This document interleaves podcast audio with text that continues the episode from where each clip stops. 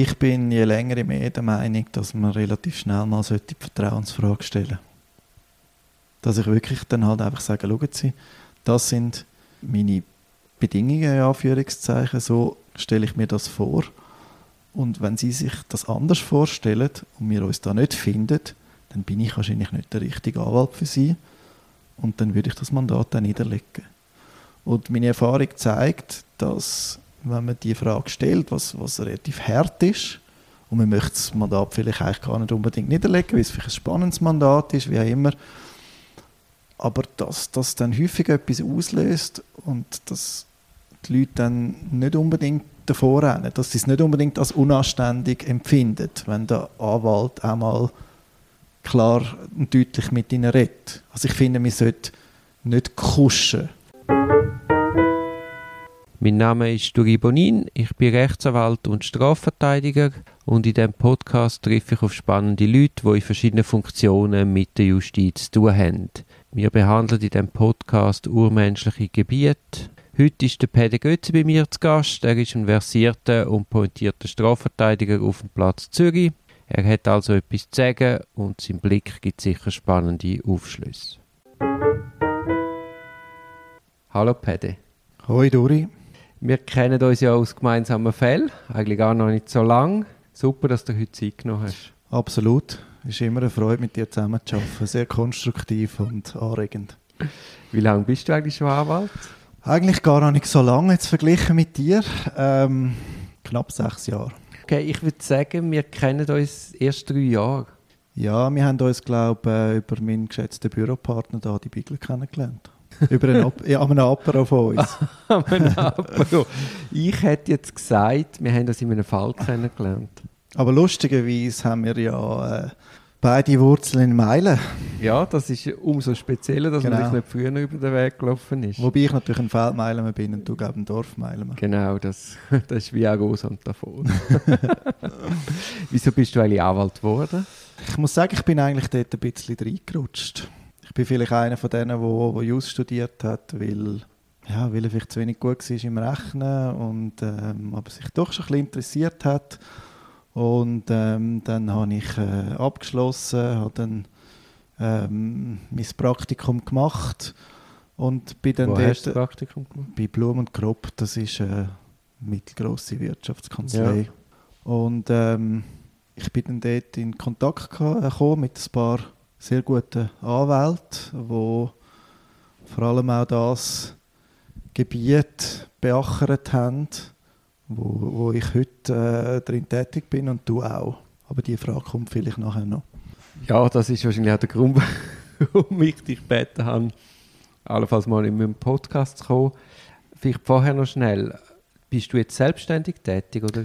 Genau, also ich bin ähm, Partner in einer kleineren Kanzlei wir sind äh, fünf Partner, ein Junior- und ein Seniorpartner und äh, mittlerweile ein angestellter Anwalt und äh, eine Substitutin. Und ähm, ja, dort bin ich mehr oder weniger auf eigene Rechnung tätig. Aber du kommst aus einem Angestelltenverhältnis? Ich bin sehr, sehr kurz angestellt. Gewesen. Ein paar Monate.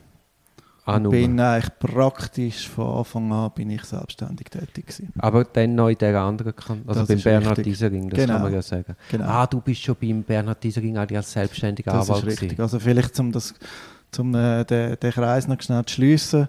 Der Bernhard Isering war damals bei Blum und Grob ähm, angestellt gewesen. Hat mhm, dort sehr viel äh, Strafrecht ja. gemacht und er war einer der Betreuer von der Substituten und hat mich dann dort ein bisschen unter seine Fittiche genommen und ich habe dort das erste Mal so ein bisschen die äh, Strafverteidiger-Luft geschnuppert. Und es hat sich dann herausgestellt, dass ähm, er, als er sich selbstständig gemacht hat, Bedarf hat nach einem Mitarbeiter, mhm. hat mich gefragt, ob ich ihn unterstützen würde. Das war zwischen meinen Anwaltsprüfungen. Gewesen. Und das hat sich eigentlich als Glücksfall herausgestellt. Mhm. Ich würde ihn heutzutage ein bisschen als meinen Mentor bezeichnen. Habe dann bei ihm eben geschafft, zuerst noch als Praktikant sozusagen und habe dann auch gerade nach der mündlichen Anwaltsprüfung bei ihm als Anwalt angefangen, aber nur für wenige Monate und bin dann nachher gerade selbstständig geworden innerhalb von seiner Kanzlei. Mhm. Ah, das habe ich nicht gewusst. Ja. ja. Hast du denn schon beim Bernhard eigene Fälle gehabt oder hat er einfach akquiriert und dich dann in die Fälle punktuell eingesetzt? Nein, also ich würde sagen, ich habe ein paar wenige Fälle übernommen aus der Zeit, wo ich noch bei ihm angestellt war. Mhm. Es waren aber wirklich nicht so viele gewesen und habe dann einfach relativ schnell selber akquiriert. Und warum hast du dich entschieden, dass du als Eigenmarke selbstständig arbeiten und nicht in ein Anstellungsverhältnis? Es gibt ja 0,8 Prozent der Anwälte machen sich selbstständig.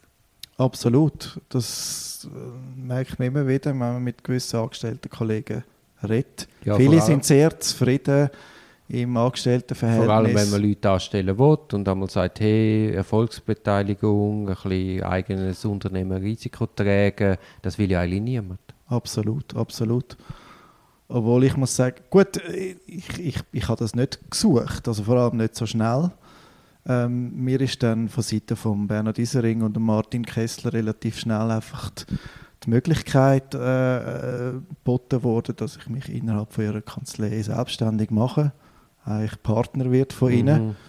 Und ich habe dann eigentlich dort äh, das Potenzial gesehen, um selber Fälle, genug Fälle akquirieren und äh, habe im Prinzip nicht so viele Verpflichtungen gehabt, privat, dass ich das Risiko habe können nehmen. Ist klar, die erste Zeit äh, ist mir ein bisschen Herzbrot, weil man macht amtliche Mandate, wo, wo man nicht gerade Rechnung stellen kann und so weiter. Das muss ich dir nicht sagen. Und, und äh, ja, äh, wir nicht gerade reich, oder? Jetzt ein bisschen salopp gesagt.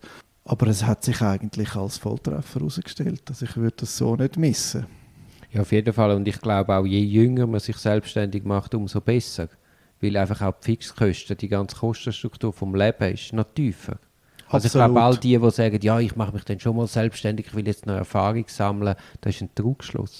Absolut. Und zum selber Mandat akquirieren, ist es, sehr, es ist sehr viel einfacher, wenn man selbstständig ist. Mhm. Wenn man gegen außen als selbstständiger Anwalt oder als Partner von einer Kanzlei kann auftreten man ist viel sichtbarer, man kann sich viel besser vermarkten, das klingt jetzt vielleicht ein bisschen übertrieben, aber auch im, im, im Umfeld, die Leute wissen, der, der ist vielleicht auch ein bisschen angewiesen, vielleicht mal auf ein Mandat, sie denken viel mehr an einem, wenn man angestellt ist, dann kommt man den Leuten, die, die einem könnten Mandat vermitteln nicht als erstes in den Sinn. Mhm. Darum glaube ich, würde ich das absolut unterschreiben, was du sagst.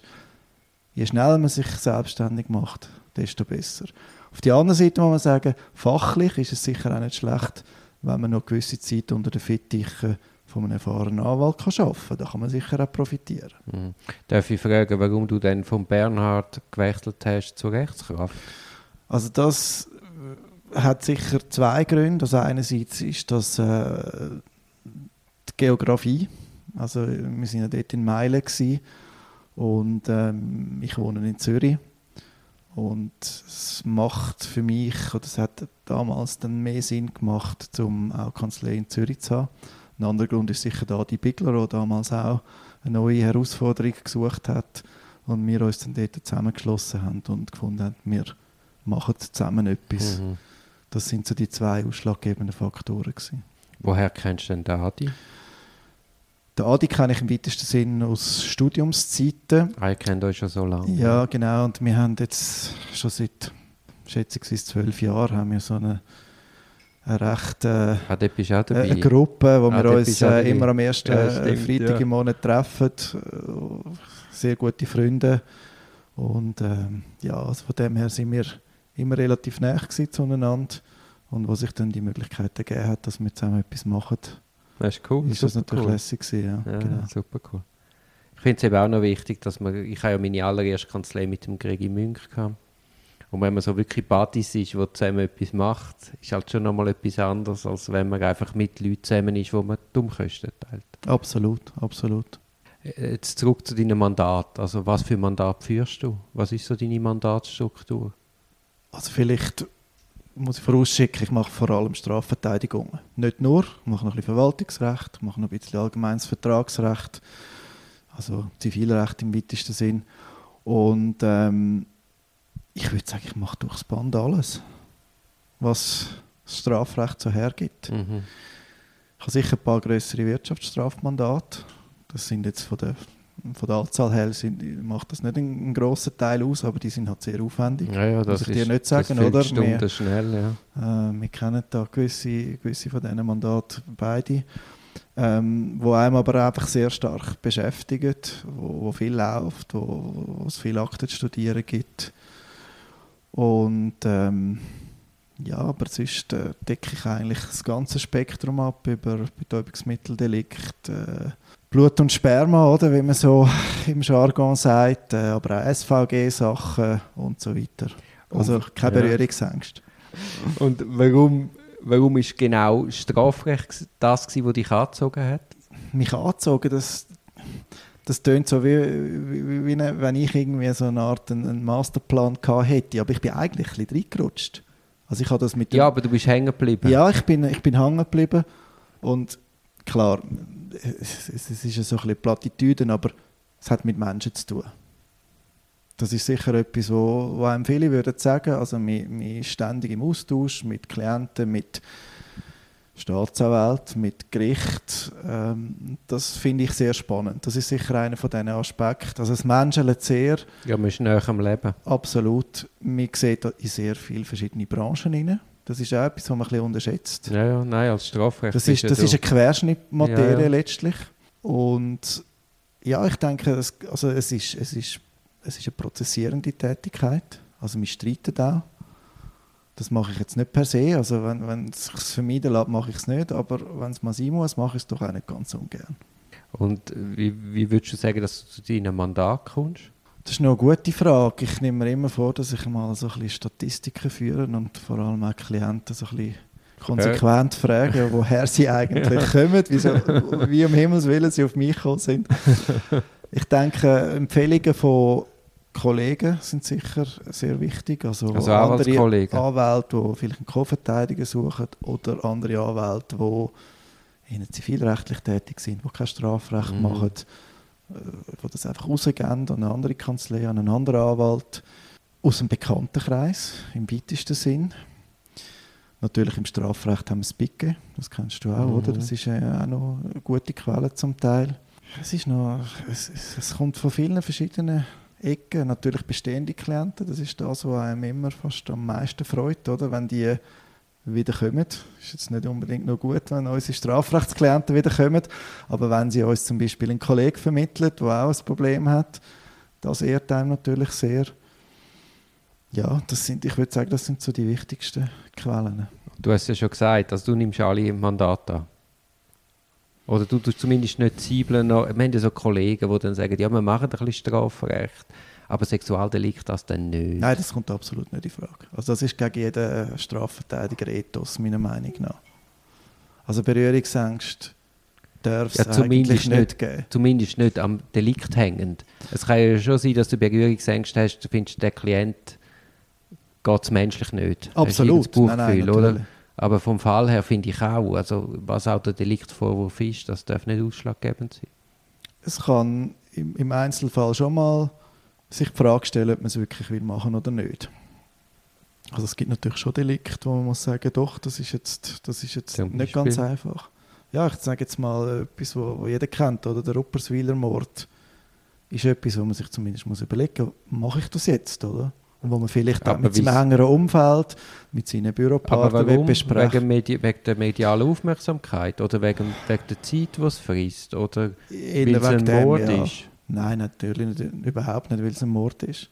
Aber weil es sicher etwas ist, wo, wo, wo deutlich mehr Energie von einem nimmt, als, als irgendwie etwas, wo, wo ein normal. bisschen weniger gravierend ist. Also ich denke schon, dass man sich immer mal wieder kann die Frage stellen mache ich das oder mache ich das nicht. Aber Scheuklappen darf es nicht geben und es darf Mhm. keine Prinzipien geben im Sinn von, das mache ich sicher nicht, weil dann verpasst man etwas. Und es ist halt einfach so, letztlich hat jeder einen Verteidiger verdient. Das ist einer der wichtigsten Pfeiler von unserem Rechtsstaat, dass, dass das Recht auf Verteidigung gewährleistet ist. Und wenn man als einzelner Verteidiger da nicht mehr, nicht mehr bereit ist, zum, zum dem Recht zum Durchbruch zu verhelfen, ich finde, dann, dann hat man seinen Job nicht wirklich verstanden. Ja. Aber ich kann auch verstehen, wenn, wenn es Frauen gibt, die sagen, ich möchte kein Sexual, zum Beispiel Verteidigerinnen gibt, die, die kein Sexualdelikt möchten verteidigen.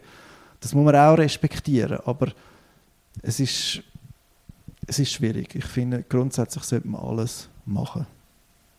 Also du hast kein Problem, dich immer bestmöglich einzusetzen? Nein. Also sonst wärst du wahrscheinlich einfach am falschen Ort. Wahrscheinlich schon, ja, klar. Natürlich setzt man sich, da muss man realistisch sein, nicht für jeden Klient ganz gleich ein. Aber das würde ich jetzt mal, da würde ich jetzt mal behaupten, das hat mit dem Delikt selber nichts zu tun.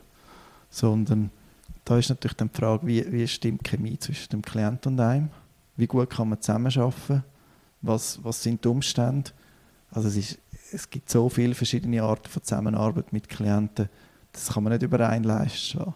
Also es jetzt man kann nicht sagen, man setzt sich nicht für jeden gleich ein, aber es gibt trotzdem qualitative und quantitative Unterschiede. Ich glaube, da man, das, das, das muss man auch können zugeben. Es ist nicht jede Verteidigung gleich. Ja, es tut mir einfach wichtig, dass man sagt, das hängt nicht davon ab, ob es jetzt ein amtliches ist oder ein Bettesmandat. Oder das ist ja oft im die Allgemeinheit hat oder auch äh, Beschuldigte haben oft das Gefühl, ah, das ist jetzt mein äh, amtlicher Verteidiger, der setzt sich nicht so gut ein, weil er eben zu wenig gezahlt bekommt. Also ich glaube, gerade im Kanton Zürich sind wir eigentlich in der komfortablen Situation, dass wir als amtliche Verteidiger relativ einen grossen Handlungsspielraum haben. Also wir können viel machen. Ich würde sagen, in anderen Kantonen ist man da eher zum Teil ein bisschen an der kurzen Leine. Wenn man an Aargau denkt, wenn man an Kanton Schweiz denkt, zum Teil vom, vom äh, Stundenansatz, aber vor allem auch wie dann gekürzt wird mhm. oder wie Pauschalen an einem auf, aufs Auge gedruckt werden. Kanton Zürich, denke ich, sind wir da in einer relativ guten Situation. Und ich würde sagen, ein Klient, der amtlich verteidigt ist, kommt auch eine sehr gute Verteidigung über. Trotzdem würde ich sagen, gibt es Grenzen bei amtlicher Verteidigung. Ja, logisch. Und es gibt auch gewisse Möglichkeiten, die man dann halt nicht ausschöpfen Das ist so, ja. Und da würde man sich manchmal vielleicht eher noch so ein bisschen äh, ein System wünschen, das so ein bisschen Richtung ein amerikanisches geht, oder? Dass man auch Möglichkeiten hat, um vielleicht selber einen Private Investigator zu engagieren, um dieser Sache viel mehr auf den Grund zu gehen. Diese Möglichkeiten sind in der Schweiz schon sehr begrenzt, mhm. gerade die amtlichen Mandate. Aber hier normalerweise auch natürlich erbetene Mandate. Es gibt wenige Mandate, wo das Budget einfach unbegrenzt ist.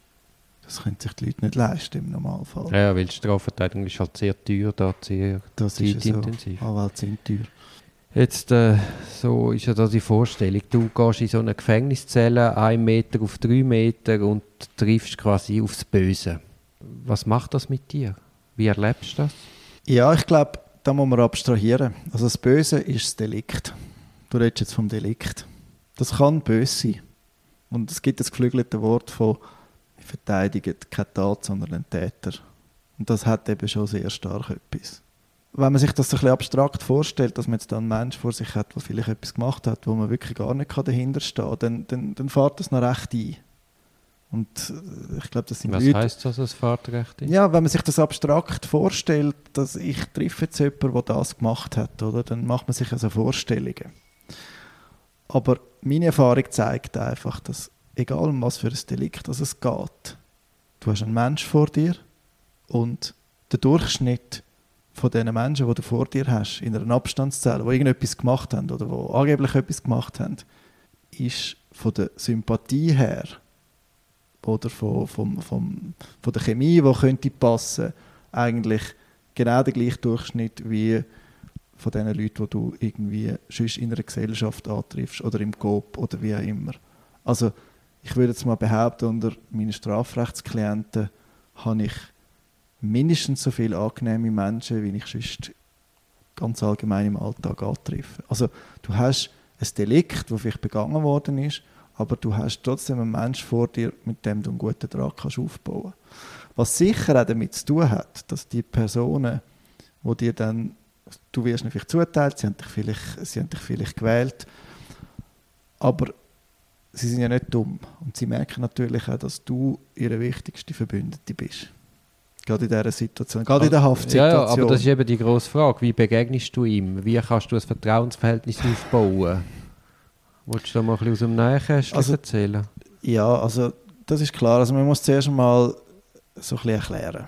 Und ich glaube, gerade wenn man als Pickenverteidiger, als amtlicher Verteidiger vom Fall kommt, muss man vielleicht mal so ein bisschen erklären, wie das funktioniert. Dass zwar die Kosten vom Staat übernommen werden, aber dass man trotzdem zu 100% den Interessen vom Klienten verpflichtet ist. Und ich sage dann auch, schauen Sie, wenn ich am Staatsanwalt etwas erzähle, ähm, was Sie mir da gesagt haben, und das ist gegen ihr Interesse, dann werde ich sogar bestraft. Also man muss dort so ein bisschen, äh, ein bisschen, ja, ein bisschen erklären, wie das wirklich funktioniert. Ob das dann wirklich ankommt oder nicht, das ist ein bisschen fraglich. Und sonst, glaube ich, ist das Aufbauen von einem Vertrauensverhältnis, das, das braucht seine Zeit. Und das ist tatsächlich so. Zeit, so Big, man nicht haben, In Biggenfällen ja. hast du meistens, ich würde sagen, durchschnittlich eine halbe Stunde, oder? Wo du mit dem Klienten reden Nachher wird dann irgendwann geklopft und dann heißt es vom Polizist, so jetzt müssen wir aber langsam fertig machen, ich will jetzt mit der Befragung anfangen. Und das ist tatsächlich sehr schwierig und äh, man kann in dieser halben Stunde nicht sicher sein, ob der Klient einem das sagt, was man wirklich möchte wissen, oder? Jetzt gibt es ja auch Klienten, die wirklich ganz böse sind. Oder sagen wir ganz gefährlich.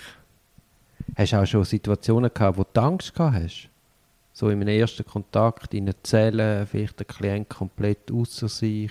Ich habe mal einen Klienten, der am Telefon immer sehr ausfällig geworden ist, also mich wirklich aufs Übelste beleidigt hat. Mhm. Und wo mir dann aus Gefängnis angeraten hat, dass ich den nicht in einer normalen Abstandszelle treffe, sondern in einer, wo, wo es eine Trennscheibe gibt. Und hast du das gemacht? Ich habe das einmal gemacht, weil sie mir das wirklich äh, sehr gelegt haben. Ich mache das aber sehr ungern, mhm. weil das schafft Distanz. Und das ist an einem Vertrauensverhältnis natürlich überhaupt ja, nicht förderlich. Ja, ja. Ich habe mir das mehr schon abstrakt überlegt, weil es gibt Gefängnisse, zum Beispiel Pfäffiken, wenn man läutet, dann passiert man zehn Minuten nichts. Was zehn, ja. Oder? Und ich weiß nicht, was passieren würde, ich habe es noch nie ausprobiert, wenn man jetzt würde Sturm läuten wenn man einfach zehnmal würde auf den Knopf drücken in kurzer Zeit. Aber wenn der Klient einen würde angreifen würde, weiß ich nicht, ob man die Gelegenheit überhaupt noch hat. Aber wirklich Angst vor einem Klient habe ich wirklich noch nie gehabt. Und hast du schon brenzlige Situationen mit Gegenseiten gehabt? Oder Leute, die sagen wir, auch in einem privatrechtlichen Mandat, die sich von dir irgendwie nicht richtig vertreten gefühlt haben oder so etwas haben. Also nicht so, dass ich jetzt äh, um Leben und Leben gefürchtet hätte, mhm. aber es gibt natürlich schon unangenehme Situationen, wo es dann wirklich persönlich wird. Und das kann einem dann auch nicht gehen. Mhm. Also auch gegen Anwälte, die einem dann mit Strafanzeigen drohen und so Sachen, das, das nehme ich dann nicht auf die Lichtschulter. Mhm. Aber jetzt wirklich, dass ich, dass ich Angst gehabt hätte, im, Angst gehabt hätte, wirklich so im, im herkömmlichen Sinn, das eigentlich nicht. Mhm. Und wie gestaltest du das Verhältnis zum Beispiel eben zur Gegenseite? Ich bin absolut der Überzeugung, dass im Normalfall es den Klienteninteressen absolut dient, wenn man ein gutes man Verhältnis reden, mit ja. der Gegenseite hat. Gegenseite gegen Anwalt, also zum Beispiel bei Verteidigungen, äh, Strafverteidiger, geschädigter Vertreter. Gegenüber dem Staatsanwalt gilt genau das Gleiche. Im Zivilrecht auch mit, mit ähm, Vertretern von der anderen Seite. Ich bin absolut der Überzeugung, dass wenn man miteinander reden kann, dass man dann bessere Lösungen erzielt. Weil in den allermeisten Fällen, und das gilt sowohl für Strafrecht, aber auch für Zivilrecht, glaube ich, dass Klienten nicht per se glücklich werden, wenn der Fall am Schluss vor Gericht ausgetragen wird. Ja, vor allem, wenn es dann so wirklich konfrontativ absolut, wird. Absolut, absolut. Aber es kann Situationen geben, wo es sich nicht vermeiden lässt. Ja, klar. Was ist, was ist im Verhältnis zu der eigenen Klientschaft? Es gibt ja viele auch Anwälte, die so ein bisschen kumpelhaft sind mit ihren Klienten, schnell beim Du sind, so ein bisschen Best Buddy spielen. Ich versuche es Du zu vermeiden. Ich kann Eben, es ganz wenig Klienten. Distanz. Ich finde schon einerseits das, andererseits muss ich auch sagen, wenn ich mit einem Klient, wo es wirklich um etwas geht, bei einem Staatsanwalt bin und der Staatsanwalt merkt, dass wir ein kumpelhaftes Verhältnis haben, dann wird er in Zukunft Eingaben, die ich mache, wo ich ja versuche, auch ein bisschen einen neutralen Ton anzuschlagen und, und, und, und so zu schreiben, wie, wie wenn ich das jetzt wirklich finde, aus einer neutralen Warte, dann hat er doch implizit das Gefühl, dass der das doch nur so schreibt, weil das einfach der Kumpel ist vom Klient. Und das mhm. möchte ich eigentlich vermeiden. Also ich bin mit sehr wenigen Klienten per Du. Ich habe Klienten schon seit zum Teil x Jahren, wo ich sehr eng mit ihnen zusammen arbeite. Ich zum Teil täglich, zum Teil wöchentlich höre. Und was durchaus auch sehr viel Sympathie gegenseitig gibt wo ich aber das Du möchte verhindern. Wo ich aber sogar mich freue, dass wenn dann der Fall mal fertig ist, dass man dann vielleicht kann zusammen ein Bier trinken und dann, Genau, aber erst dann, dann geht man, machen, ja. aber erst dann geht man eben das Bier trinken ja. und nicht vorher. Ja. Absolut, ja. Es gibt ja dann eben Klienten, die das eben nicht verstehen. Die wollen die Nähe, die wollen ja, ja quasi die haben das Gefühl, in dem, dass sich persönlich an dich bindet, sei deine Arbeit besser. Aber es ist eben wahrscheinlich gerade umgekehrt. Das sehe ich auch so, ja. Mhm. Wobei es gibt manchmal auch Klienten, die einem dann das Du aufdrängen. aufdrängen oder? und dann kann man dann auch schlecht Nein sagen. Mhm. Jetzt gibt es ja auch Klienten, die es überhaupt nicht geben. Wie gehst du vor? Ja, das gibt Also zum einen vielleicht persönlich und zum anderen, dass man einfach komplett andere Vorstellungen hat von der, von der Strategie, die man verfolgen Ich bin je länger je mehr der Meinung, dass man relativ schnell mal die Vertrauensfrage stellen sollte. Dass ich wirklich dann halt einfach sage, schauen Sie, das sind meine Bedingungen, in Anführungszeichen, so stelle ich mir das vor. Und wenn Sie sich das anders vorstellen und wir uns da nicht finden, dann bin ich wahrscheinlich nicht der richtige Anwalt für Sie. Und dann würde ich das Mandat dann niederlegen. Und meine Erfahrung zeigt, dass wenn man die Frage stellt, was, was relativ hart ist, und man möchte das Mandat vielleicht eigentlich gar nicht unbedingt niederlegen, weil es vielleicht ein spannendes Mandat ist, wie auch immer, aber dass das dann häufig etwas auslöst und dass die Leute dann nicht unbedingt davor rennen, dass sie es nicht unbedingt als unanständig empfinden, wenn der Anwalt einmal klar und deutlich mit ihnen redet. Also ich finde, man sollte nicht kuschen ja, seinen Klienten. Fall. Nein, oder? also es gibt ja nichts, es gibt ja nichts Wichtigeres, als dass man eben intern unglaublich hart diskutiert. Aber was ist, wenn ihr nicht auf eine Linie kommt und es ist ein amtliches Mandat und du kannst eben die Vertrauensfrage nicht stellen? Das ist eine schwierige Situation. Ich muss aber sagen, ich habe die sehr selten. Mhm. Es kommt mir jetzt gerade keinen in den Sinn, habe ich sicher schon gehabt. Aber irgendwann, finde ich, muss man dann auch einen Schritt zurück machen und sagen, schauen Sie, ich empfehle Ihnen das. Ich lege Ihnen das wärmstens ans Herz, dass man das so macht. Wenn Sie das anders machen wollen, wenn ich das noch einigermaßen kann vertreten, nicht, dass ich mich lächerlich mache, oder, dann mache ich es schon. Dann machst du es? Dann mache ich es, ja. ja. Also so paternalistisch tue ich nicht verteidigen, dass ich den Leuten meinen Willen absolut aufdrücke. Wenn ich ihnen den Nachteil von der Idee, die sie im Kopf haben, aufgezeigt habe und sie trotzdem das immer noch so machen und ich halbwegs dahinter stehen dann mache ich es so. Mhm. Das klingt jetzt sehr generell. Es gibt ja, sicher nein, Situationen, wo, wo man dann muss einen Kompromiss ja, ja, finden ja, ja, ja, Aber irgendwo durch finde ich auch, wenn ich jemanden vor mir habe, wo, wo erwachsen ist, wo, wo grundsätzlich vernünftig ist, er muss ja am Schluss Konsequenzen tragen. Mhm. Was ich nicht möchte, ist mich lächerlich machen vor Staatsanwalt, vor dem Obergericht. Also ich mache nicht Beschwerden, wo ich jetzt weiß, da schüttelt der Oberrichter nur den Kopf, weil es einfach birrenweich ist. Das mache ich nicht. Oder? Ich finde, das ist so ein bisschen die Grenze. Aber ich kann auch mal eine Beschwerde machen, wo ich dem Klienten sage, die Chancen sind sehr, sehr klein. Wenn ich ihm das wirklich aufgezeigt habe und sage, schauen Sie, wir können es probieren, aber es ist quasi aussichtslos. Ja, es geht mir mehr, mehr um Fälle, weißt, wo man quasi merkt, man rennt in den Abgrund. Und es gibt viel bessere Strategien, die viel zielführender wären. Und nicht um einzelne Beschwerden. Ja, aber ich glaube, da muss man halt einfach dranbleiben. Und, und man hat ja häufig Zeit. Vor- und Nachteil. Es ist gleichzeitig ein Vor- und auch ein Nachteil vom Strafverfahren. Es dauert häufig sehr lang. Es ist zermürbend aber man hat auch Zeit. Man hat Zeit zum Verständnis schaffen beim Klient für das, was man eigentlich möchte anstreben, für die Strategie, die man möchte wählen. Und es ist meiner Meinung nach dann sehr selten, dass die Leute wirklich renitent sind und ums Verrecken etwas anderes machen als das, was man ihnen ans Herz legt. Und man ist ja selber häufig auch nicht ganz sicher, ob das genau das Richtige ist, was man möchte. Das muss man auch sagen, oder? Also richtig und falsch gibt es halt relativ selten. Wie wichtig ist denn deine Verteidigerarbeit in der Untersuchung und verglichen mit dem Plädoyer vor Gericht? 95% der Arbeit findet im Vorverfahren Eben. statt. Es gibt, ja, es gibt ja dann die Anwälte, ja, ja, jetzt gehen wir mal in die Untersuchung, ich kann da Ihnen nicht viel helfen, ich plädiere dann am Schluss. Nein, nein, das ist klar. Eben, das ist klar. Ja, also das, die Hauptverhandlung ist häufig ein bisschen eine Farce. Man muss die Weichen schon gestellt haben mhm. vorher. Man mhm. muss seine Argumente schon platziert haben. Es gibt ganz seltene Konstellationen, wo man kann sagen Jetzt nützt sich noch der Überraschungseffekt ja, ja. Von, von Schranken, oder, wo dann die Gegenseite nicht mehr reagieren kann. Aber das ist also sehr selten. Das war Bankspiel sollte man normalerweise nicht machen. Hm. Und jetzt eben am Schluss ist ja dann das Plädoyer. Auf was achtest du bei dem? Ja, kurze Sätze, einfache Sprache, nicht zu lang, versuchen auf den Punkt zu kommen nicht äh, das Gericht langweilen mit langen rechtlichen Ausführungen. Das ist im Normalfall nicht nötig. Aber ähm, ja, ich glaube, so wirklich das Patentrezept gibt es nicht. Und wie gestaltest du die Öffentlichkeitsarbeit?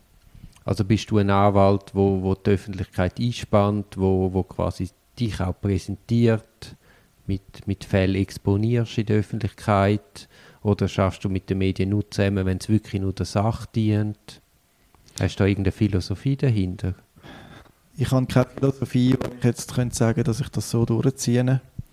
Ich glaube, da muss man ähm, situativ jeweils entscheiden, was Sinn macht. Aber das ist auch schon aber Philosophie. Ich, ja. Ich, ja, genau. Aber ich würde sagen, im, in, der, in, in der Regel nützt Medienarbeit nicht viel. Ich habe das Gefühl, wenn man an die Medien geht, da muss man wirklich gute Gründe haben, weil als Beschuldigter in einem Strafverfahren ist man eigentlich medial in der Defensive im Normalfall. Und man wird vorverurteilt, wenn, wenn, wenn der Anwalt noch ein Interview macht, dann wird der Fall wieder präsentiert in den Medien. Wichtiger ist eigentlich, dass die Öffentlichkeit kann vergessen kann, meiner Meinung nach. Das heißt, man sollte eigentlich im Normalfall die Öffentlichkeitsarbeit auf, auf, auf kleiner Fahne halten, wenn es irgendwie möglich ist. Aber das, es gibt auch es gibt, es gibt Klienten, die absolut das Bedürfnis haben, sich mitzuteilen in den Medien. Da gibt es gewisse Anwaltskollegen, die für das prädestiniert sind, die sich dann auch wirklich exponieren und sich vor den Klienten anstellen.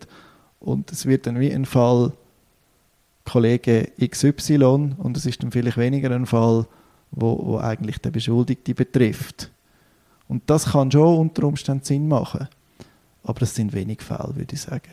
Im Normalfall, wenn die Klienten das Bedürfnis haben, an die Medien zu gehen, dann überschätzen sie sich häufig ein bisschen. Weil sie wissen gar nicht... Was wissen sie gar nicht? Ja, sie, sie haben das Gefühl, das interessiert die Leute und ihre Standpunkte sind wirklich ja, interessant. Sind, oder? Die, sind ja wie, die sind ja wie in einem Tornado in ja. dem Auge rein und rundum wirbelt es und sie verstehen oder sie sehen gar nicht, dass der Tornado eben weiterzieht und morgen wirbelt es anders und übermorgen da und die Leute unglaublich schnell vergessen. V viele Beschuldigte, ob zu Recht oder zu Unrecht, sind der Meinung, dass gegen sie äh, Hexenjagd äh, gemacht wird von Seiten von der, von der Strafbehörden oder von den Medien, dass sie ungerecht behandelt werden.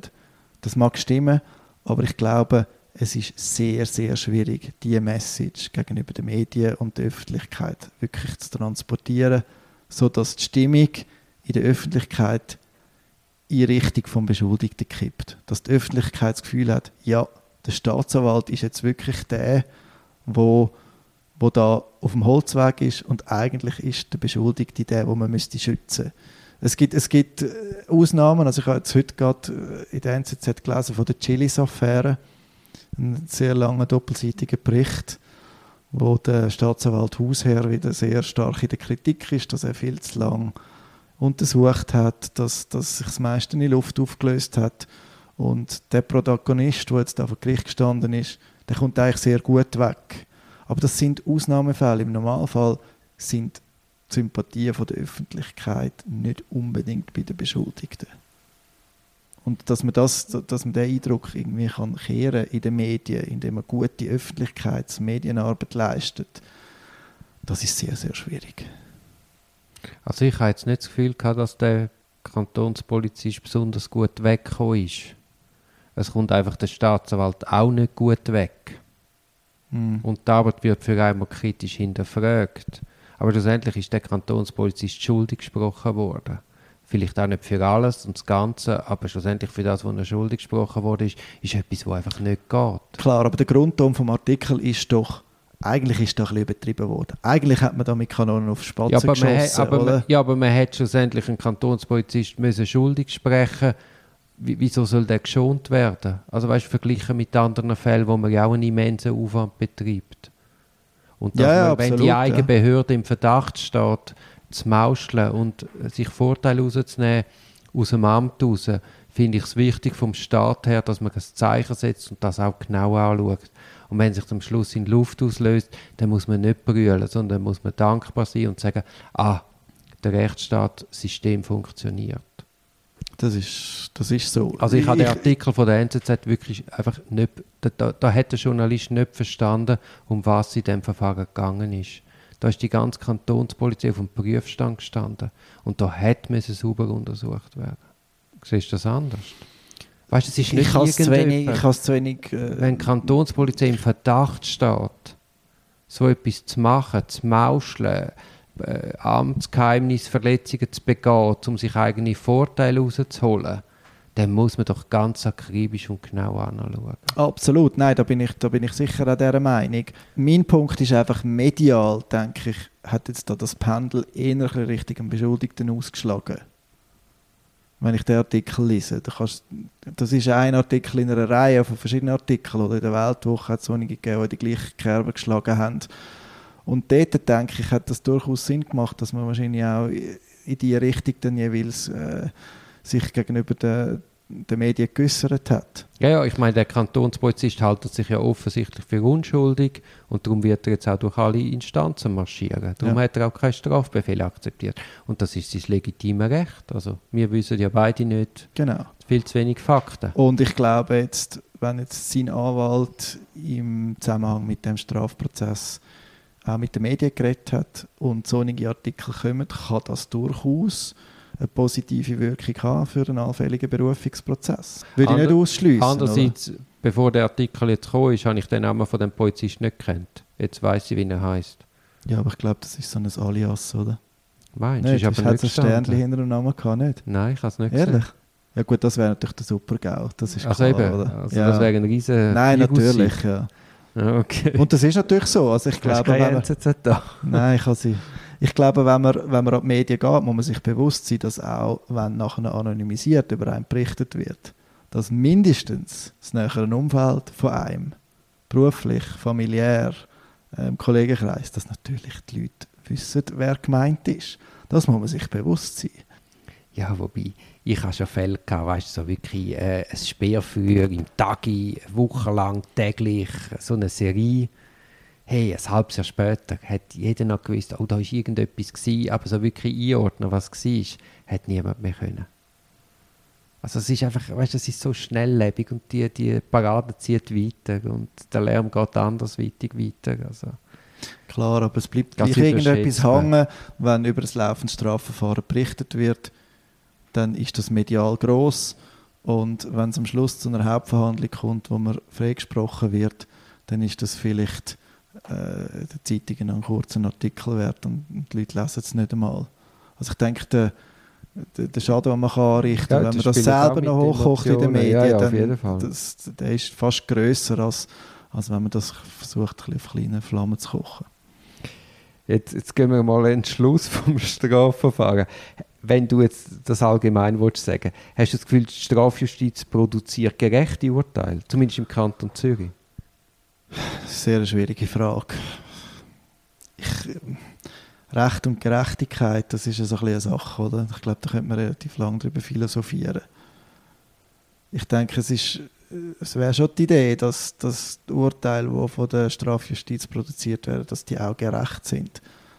Aber letztlich müssen sie am Recht entsprechen. Und man wird verurteilt, wenn es Beweis gibt. Wenn es keinen Beweis gibt, wird man nicht verurteilt. Das kann unter anderem. Aber funktioniert das? Sind ja auch nur Menschen, die haben ja auch nur Bauchgefühl. Ist etwas ein Beweis? Ist es ein Entlastungsbeweis? Ist es irgendwas? Ist es? ich glaube, es funktioniert so gut, wie, äh, wie Menschen halt funktionieren, dass sie nämlich keine Roboter sind, wo man oben rein den Sachenverhalt kann reinlassen kann und dann kann man äh, am Rad drehen und am Schluss kommt das gerechte Urteil raus. Sondern die, die Urteile sind so gut und schlecht, wie wir Menschen sind, wie unser Urteilsvermögen ist. Und ich glaube nicht, also ich glaube nicht, dass wir unser System ist grundsätzlich tauglich, um in einem grossen, um in vielen Verfahren gute Urteile zu erwirken. Das würde ich schon sagen. Und du findest, also du würdest sagen, das ganze Verfahren, das dort führt, ist tauglich? Stichwort Versverfahren, Stichwort Waffengleichheit. Also Waffengleichheit ist sicher das Problem. Oder die Macht von der Staatsanwaltschaft ist ja ist im Rahmen von der äh, Revision oder von der neuen Strafprozessordnung nochmal gestärkt worden. Man steht eigentlich als Beschuldigter zusammen mit seinem Anwalt, mit seinem amtlichen Verteidiger vielleicht der geballten Staatsmacht gegenüber. Das, die, die, die besteht aus Polizei, aus Staatsanwaltschaft, aus Zwangsmaßnahmengericht, aus Gericht und unendliche finanzielle Möglichkeiten. Absolut. Und als Anwalt muss man jede Minute nach einer Rechenschaft ablegen, was man dort gemacht hat, wohingegen die Staatsanwaltschaft einfach jahrelang kann ermitteln mit allen möglichen Ressourcen und Aktenwälzen. Das ist, da gibt es sicher ein Ungleichgewicht. Das ist, das ist keine Diskussion. Und trotzdem würdest du sagen, insgesamt gibt es faire Urteile? Es ist die Frage, was die Alternative ist. Eben, ich habe es ich äh, vorher schon gesagt, es wäre sicher sehr spannend, wenn man als Verteidiger, als, als Beschuldigter mehr Möglichkeiten hätte, um seine Unschuld zu beweisen. Dass man mehr Ressourcen hat. Das wäre sicher, wär sicher etwas, wo man, wo man ähm, aber ist denn das wo, wo, wo, wünschenswert wäre. Und was sicher auch besser wäre, wenn man einen unmittelbaren Strafprozess hätte wo wirklich dann halt Verteidigung und die Anklage vor Gericht, in Amerika ist es, ist es Jury, oder? also Laienrichter, ähm, Geschworene, wo, wo jede Seite dann die gleichen Möglichkeiten hat, um ihre Position denen darzulegen und die davon zu überzeugen. Heute ist es so, dass der Staatsanwalt einfach über lange Zeit kann belastende Sachen sammeln und die am Schluss ja. am Gericht einreichen. Also, äh, Theoretisch wäre ja verpflichtet, auch, auch die entlastenden Sachen nein, zu suchen. Also, unserem Staatsanwalt wird ja quasi von Gesetzes wegen, wie gesagt, er, kann so, er muss sowohl entlastende wie belastende Beweise sammeln, aber wir beide wissen, faktisch ist es einfach eine Maschinerie, die natürlich auf Überführung ausgerichtet ist. Ja, das kann man so sagen, ja. Jetzt sind wir beim Punkt, warum braucht es überhaupt eine Verteidigung? Warum braucht es eine Verteidigung? Also grundsätzlich würde ich sagen, gibt es einen menschlichen und einen fachlichen Aspekt. Also ich glaube, auch das Strafrecht ist heutzutage dermaßen komplex geworden, das Strafprozessrecht, aber auch das materielle Strafrecht, dass man das als Laie nicht, dass man sich nicht selber kann verteidigen kann. Dass man die Argumente gar nicht findet, die einem dann könnten vor dem Staatsanwalt oder vor dem, vor dem Gericht helfen. Das, das, ist, das ist undenkbar. Aber ich glaube, es geht auch um den Beistand. Also man braucht jemanden, der für einen schaut, der ein Sparringpartner ist für Argumente, der vor einem hersteht, wo, wenn ein Staatsanwalt Grenzen überschreitet und Druck ausübt, in einer Einvernahme zum Beispiel, was er nicht sollte, wenn er eben wenn er überschreitet, dann muss man einen haben, der aufsteht und sich wehrt für den Klienten. Das kann man nicht selber die Leute, die in einem Strafverfahren drin sind, die sind zum Teil so im Tunnel, die können nicht mehr klar denken, die sind vielleicht verhaftet worden, die haben nicht mehr geschlafen, die Familie geht bach ab, das Geschäft und so weiter. Da brauchst du eine neutrale Stimme in, in, in der Person von einem Verteidiger, wo dir beisteht. Wo dich vielleicht auch kritisch hinterfragt. Oder? Wo dir auch vielleicht mal sagt, schauen Sie, aber diese Beweislage ist jetzt so erdrückend, da müssen wir jetzt eine andere Lösung finden das ist für mich so ein bisschen die, die, die integrale Funktion von der Verteidigung. Du gehst ja als Strafrecht gehst du ja auch vom Delikt aus. Du weißt ja, was für Voraussetzungen, was für Bedingungen müssen gegeben sein, dass, dass überhaupt ein objektiver und subjektiver Abstand erfüllt sind. Und in diesen Leitplanken kannst du deinen Klienten natürlich so ein bisschen lenken, was er sagt, auf welche Punkte er muss äh, achten, oder, wenn er Aussagen macht beim Staatsanwalt oder vor Gericht. Und wenn du, wenn du die rechtlichen Leitplanken nicht kennst, ist das sehr, sehr schwierig. Es geht nicht darum, irgendwie eine Geschichte zu finden. Das ist relativ selten, oder?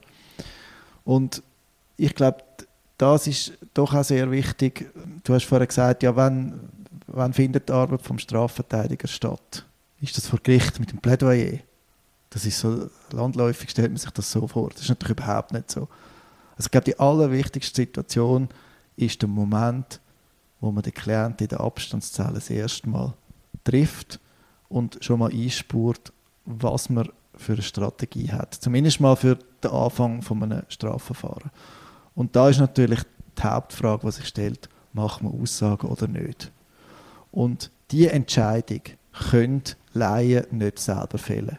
Erstmal, sie wissen gar nicht, dass sie das Recht haben, die Aussage zu weigern. Das wird ihnen zwar in aller Regel gesagt bei polizeilichen und staatsanwaltlichen Einvernahmen, aber was das wirklich bedeutet und dass der Gesetzgeber das ernst meint, dass man das Recht wirklich hat und dass man nachher nicht per se als schuldig gilt, wenn man äh, das Recht auch wahrnimmt, das muss man den Leuten wirklich eintrichtern und man muss ihnen Vor- und Nachteile von so einer Strategie aufzeigen.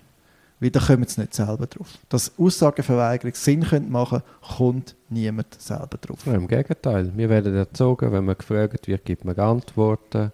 Natürlich. Die Polizei macht auch den Eindruck, man kennt den Sachverhalt schon, jetzt wollen wir einfach Bestätigung. Der Mensch will sich rechtfertigen. Ja, logisch. Das ist urmenschlich, oder? Wenn, wenn ich dich mit einem Vorwurf konfrontiere, dann hockst du nicht da und sagst nichts, sondern du suchst nach Gegenargument.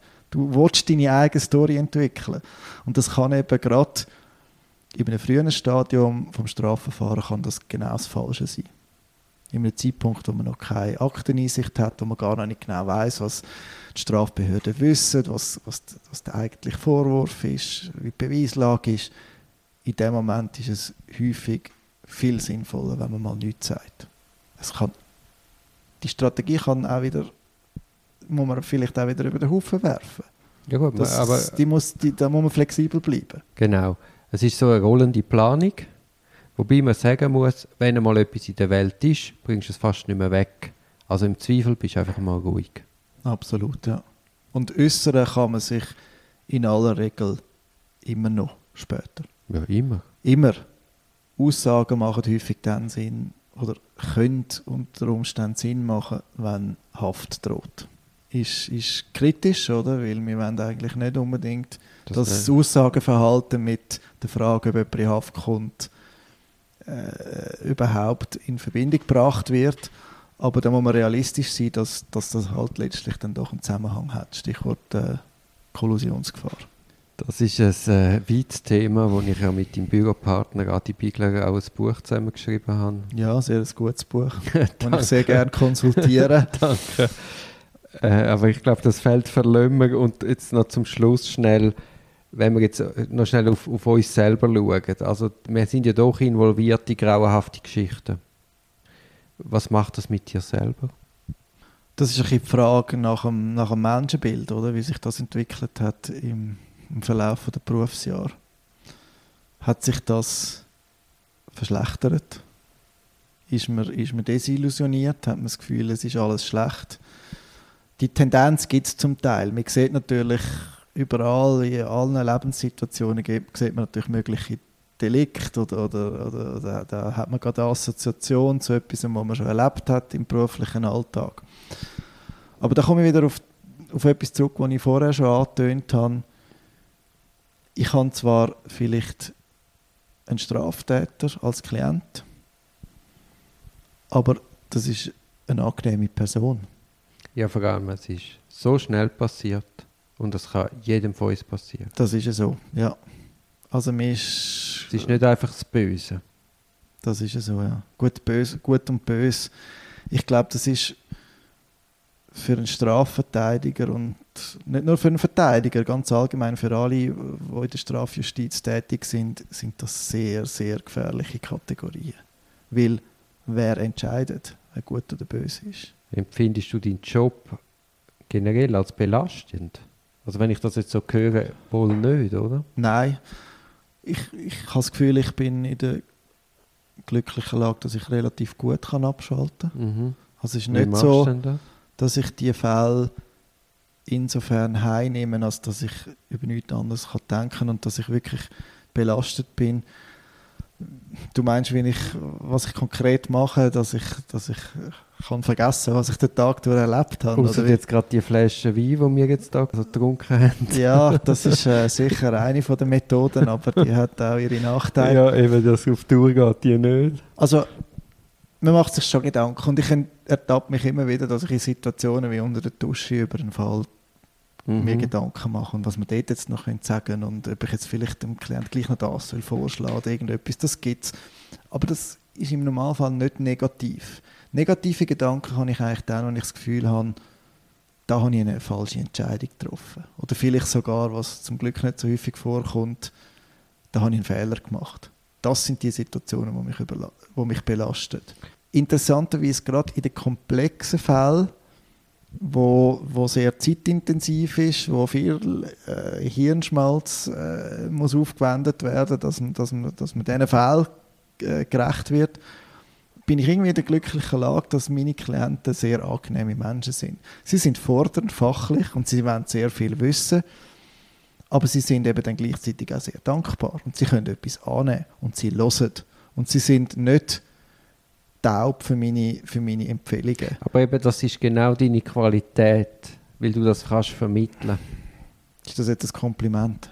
Nein, aber ich glaube, da, da, da ist natürlich ein ganz wichtiger Faktor, dass man sich einfach Zeit nimmt. Ja, aber und dass man den Leuten das einfach immer wieder erklärt. Und manchmal ist mir es fast ein bisschen leid, weil sie stellen ja einem immer wieder die gleichen Fragen und sie, sie fragen ja immer wieder, ja, wie schätzen sie die Situation, wie kommt es raus und können wir nicht noch irgendwie etwas machen und so. Und die Fragen sind manchmal anstrengend, weil ich, ich bringe dann häufig das Bild von der Kristallkugel und sage dann die Leute, schauen Sie, ich, ich kann es auch nicht sagen. Es gibt da verschiedene Abzweigungen, die der Fall könnte nehmen.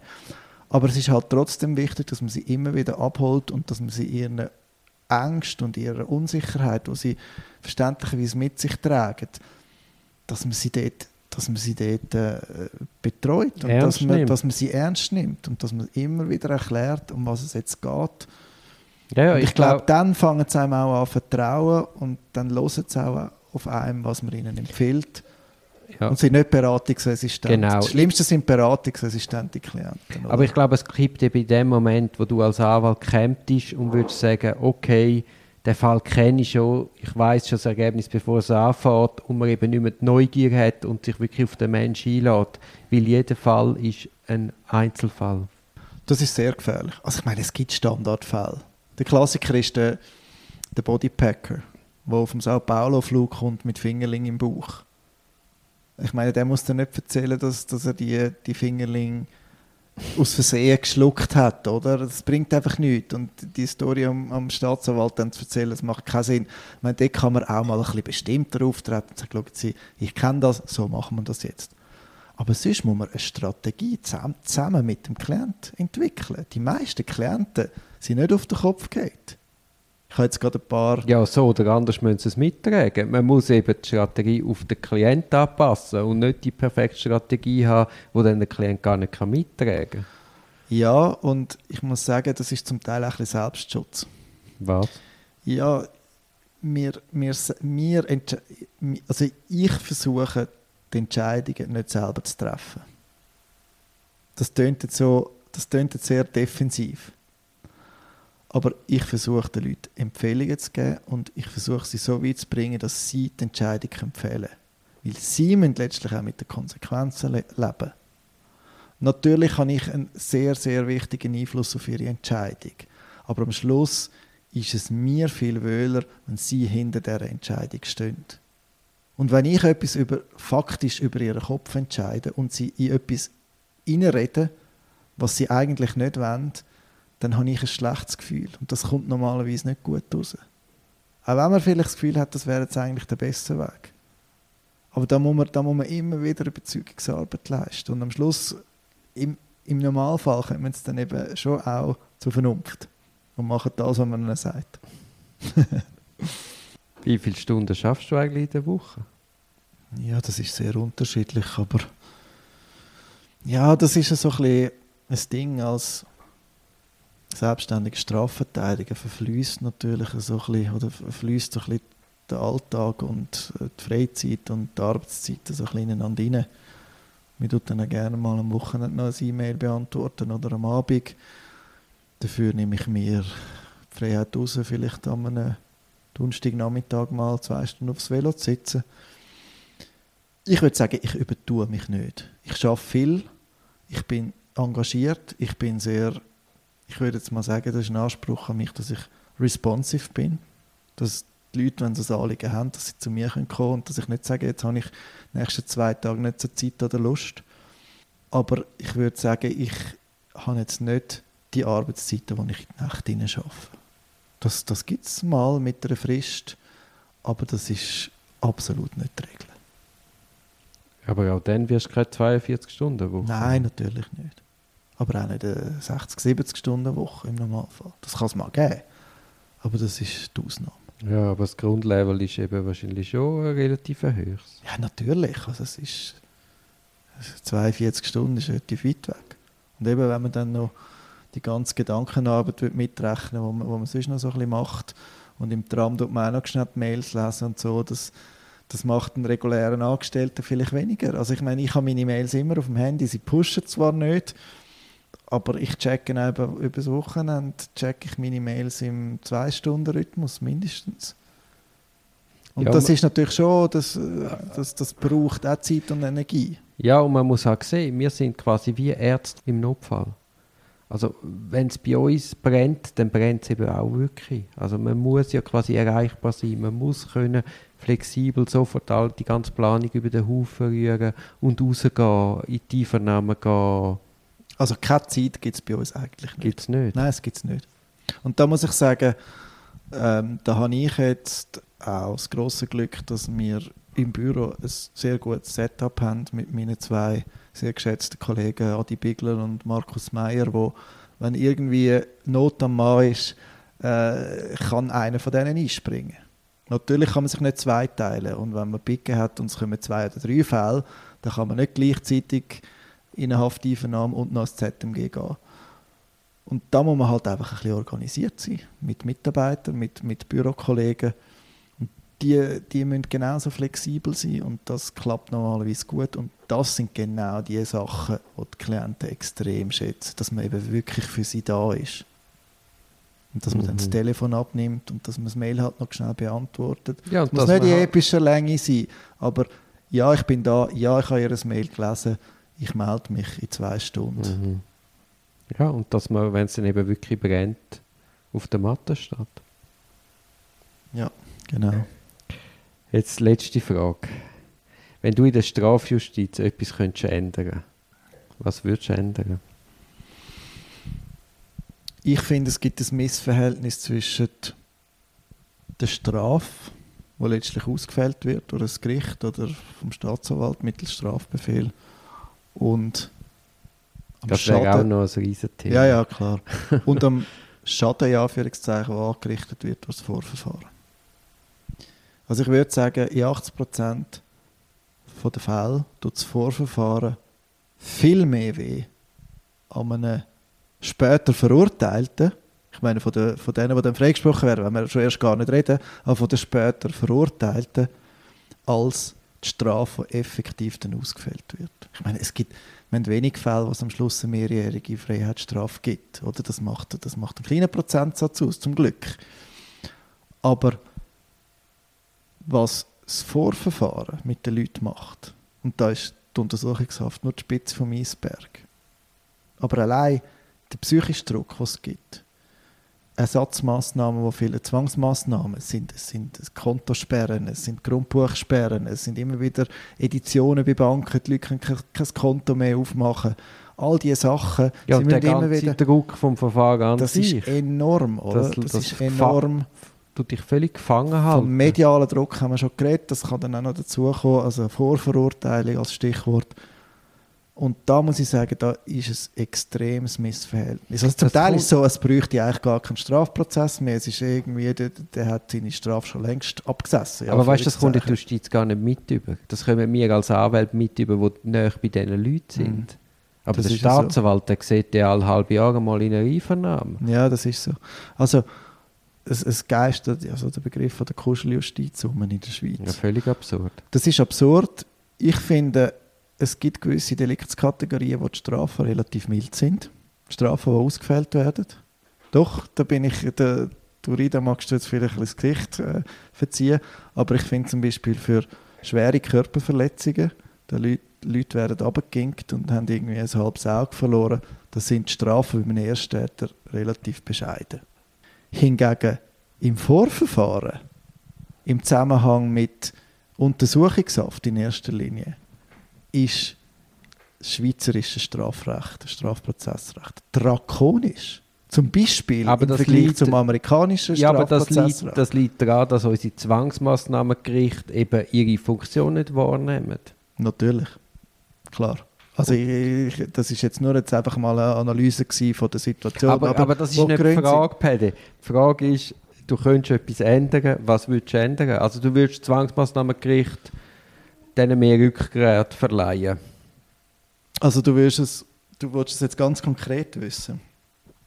Ja, also ja, man, ja. Muss, man müsste, was Untersuchungshaft, Ersatzmaßnahmen und so weiter angeht, müsste man jemanden haben, der wirklich Verantwortung übernimmt. Weil also, heute ist es so, dass der Staatsanwalt sagt, ich probiere es mal, ich stelle jetzt einfach mal einen Antrag auf Untersuchungshaft. Mhm. Hat er nichts zu verlieren. bei ihm ist überhaupt, in, ob, ob, das jetzt äh, angenommen wird oder ab, also ob das äh, gut geheißen wird oder abgelehnt, das spielt ihm eigentlich keine Rolle. Und der Zwangsmaßnahmenrichter sagt, ja, der Staatsanwalt der hat jetzt den Fall schon ein bisschen ermittelt, der hat jetzt schon eine Einvernahme gemacht der wird das schon geprüft haben. Und der wird alles durchgewunken. Also das ist ein groteskes System, wo niemand Verantwortung übernimmt. Und ich würde sagen, im Jugendstrafrecht, wo das ja ein anderes System ist, also die Jugendanwälte... Das alte, ich habe ja noch das alte System erlebt, das quasi gleich ist wie heute das Jugendstrafrecht. Genau, also im Moment habe ich relativ viele Jugendstraffälle und dort hat ja ähm, der Jugendanwalt eine Kompetenz, Jugendliche sieben Tage in Untersuchungshaft zu versetzen. Das tönt, das tönt noch krass eigentlich. Aber Fakt ist, sie tun, klar, das hat dann andere Gründe, aber sie gehen viel sorgfältiger mit dieser Möglichkeit mhm. um, als es die Staatsanwalt im Erwachsenenstrafrecht ich find, macht. Ich finde, man müsste ein ZMG-Richter haben für jeden Fall, dass immer der gleiche ZMG-Richter auf, auf dem Fall bleibt, der die Entwicklung in der Gesamtheit kann mitverfolgen und halt auch von der Staatsanwaltschaft viel mehr gefordert wird in den Haftanträgen, was wollen sie noch machen? Warum wollen sie es nicht machen? In welchem Zeitraum wollen sie es noch machen? Und das, wenn der gleiche ZMG-Richter dranbleibt, das in der Zeit durch kann sauber überprüfen und ja. heute, denen fehlt Zeit, denen fehlt Ressourcen, denen fehlt überhaupt einmal, die können auf heute, bei der heutigen Aktenführung überhaupt nicht eine Verdichtung ja. überprüfen. Die können ihrer Verantwortung nicht gerecht werden. Nein, das ist so. Aber die Anforderungen insbesondere an Kollisionsgefahr und an die Fluchtgefahr sind einfach grotesk tief. Da wird einfach alles Aber durchgewunken. nach Gesetzeswortlaut eben an sich nicht. Nein, nein, das Monster hat die Rechtsprechung ja, ja. erschaffen, also vor ja, allem Lausanne. Klar, das kommt von unten, oder? Und das, das ist einfach, also das, das kann ich zum Teil einfach nicht nachvollziehen, inwiefern jetzt ernsthaft sollte die Möglichkeit bestehen, dass ein Beschuldigter, wenn er jetzt draußen wäre, dass er wirklich effizient, effektiv kann auf Beweismittel einwirken. Das ist zum Teil so dermaßen theoretisch. Da haben wir Fälle, wo irgendwie zehn Zeugen involviert sind und dann wird irgendwie suggeriert, dass jetzt der Beschuldigte nachher bei all diesen Zähnen geht klopfen und bei jedem geht Druck ausüben, dass der jetzt irgendwie seine Aussage, die er schon platziert hat, wieder geht zurücknehmen. Und man sagt, so dermaßen lebensfremd. Ja. So Sachen liest man in, in, in ZMG-Entscheidungen. Und es wird ja diesen Leuten einmal eine Intelligenz zugestanden ja. und all diesen äh, Zeugen, die man ja gesehen hat, äh, wo man sagt, hey, aber Leute, selbst Im Nein. besten Willen, selbst wenn er Einfluss nehmen es hätte null Einfluss. Es geht sogar noch einen Schritt weiter. Ich sage den Leuten, wenn sie rauskommen, tun ja nicht mit denen Kontakt aufnehmen. Wenn das nämlich rauskommt, das ist verheerend. Ja, dann bist du verschossen. Dann, dann bist, verschossen. Also dann, ja, ja, also das dann. Dümmste, was du machen kannst, ist auf Zeugen und Mitbeschuldigte Einfluss nehmen als Beschuldigte. Das, das solltest du nie machen. Das ist einfach nicht gescheit. Also ich rate von dem dringend ab, oder? Also, ja. Aber ich glaube, da, dass... Gut, man mit dem Problem hat äh, jeder Strafverteidiger zu kämpfen und das, das ist das Problem. Gut, äh, wir könnten glaube ich noch ein paar Stunden weiter reden, Aber ja, ja, ich danke dir sehr für, spannend deine, gewesen, ja. deine offenen Worte. Ich habe es auch super spannend gefunden. Ja, ich denke, das wird nicht die letzte Diskussion sein, die wir da miteinander geführt haben. Und ähm, bin froh, dass wir jetzt noch einen guten Schluck Wein miteinander Super, also vielen Dank.